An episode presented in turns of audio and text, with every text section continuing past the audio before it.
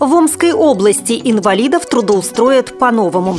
Счетная палата Татарстана проведет аудит использования средств «Доступная среда». Питерские депутаты утвердили законопроект, который вводит бесплатную психологическую помощь. Дополнительные метры жилплощади будут получать семьи с детьми-инвалидами на Камчатке.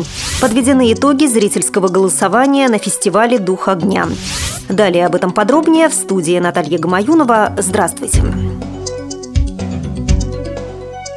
Правительство Омской области намерено утвердить концепцию по трудоустройству инвалидов. Сейчас работа над документом находится на завершающей стадии. В его создании принимают участие не только профильные министерства, но и общественные организации инвалидов. Концепция включает поддержку предприятий, которые используют труд людей с ограниченными физическими возможностями. Это касается предоставления налоговых льгот работодателям, а также субсидирования производства продукции специализированных предприятий, где численность численность инвалидов среди работников составляет не менее 50%. Также работодателям возместят затраты по созданию дополнительных рабочих мест для инвалидов. Службе занятости поручено сформировать банк данных о наличии вакантных рабочих мест для людей с ограниченными возможностями. Информация о вакансиях будет размещаться на информационных стендах и в информационно-телекоммуникационной сети интернет. В областном центре профориентации в этом году начнут действовать психолого-профориентационные информационные программы, повышающие мотивацию инвалидов к трудовой деятельности. Кроме того, намечено подготовить специализированные программы профессионального обучения инвалидов.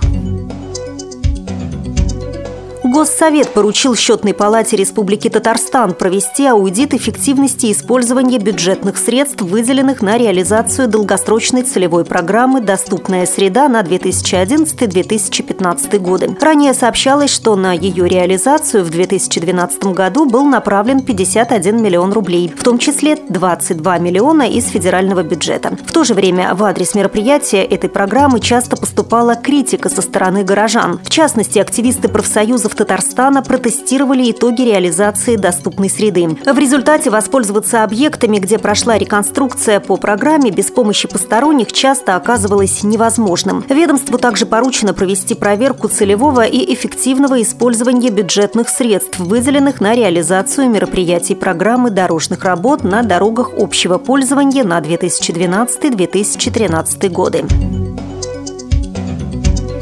Депутаты приняли за основу проект закона о бесплатной психологической помощи в Санкт-Петербурге. Документ устанавливает базовый перечень получателей психологической помощи. По словам депутатов, этот законопроект призван улучшить психологическую обстановку в городе. Согласно документу, психологическая помощь за счет средств городского бюджета будет оказываться семьям и гражданам со среднедушевым доходом ниже прожиточного минимума, несовершеннолетним, выпускникам детских домов, детям-сиротам и детям, оставшимся без попечения родителей, инвалидам, ветеранам Великой Отечественной войны, беременным женщинам и женщинам, имеющим детей в возрасте до трех лет, а также гражданам, ограниченным дееспособности судом. При этом сложными ситуациями, во время которых гражданин может обратиться за помощью, считаются инвалидность, безработица, отсутствие определенного места жительства, конфликты и жестокое обращение в семье.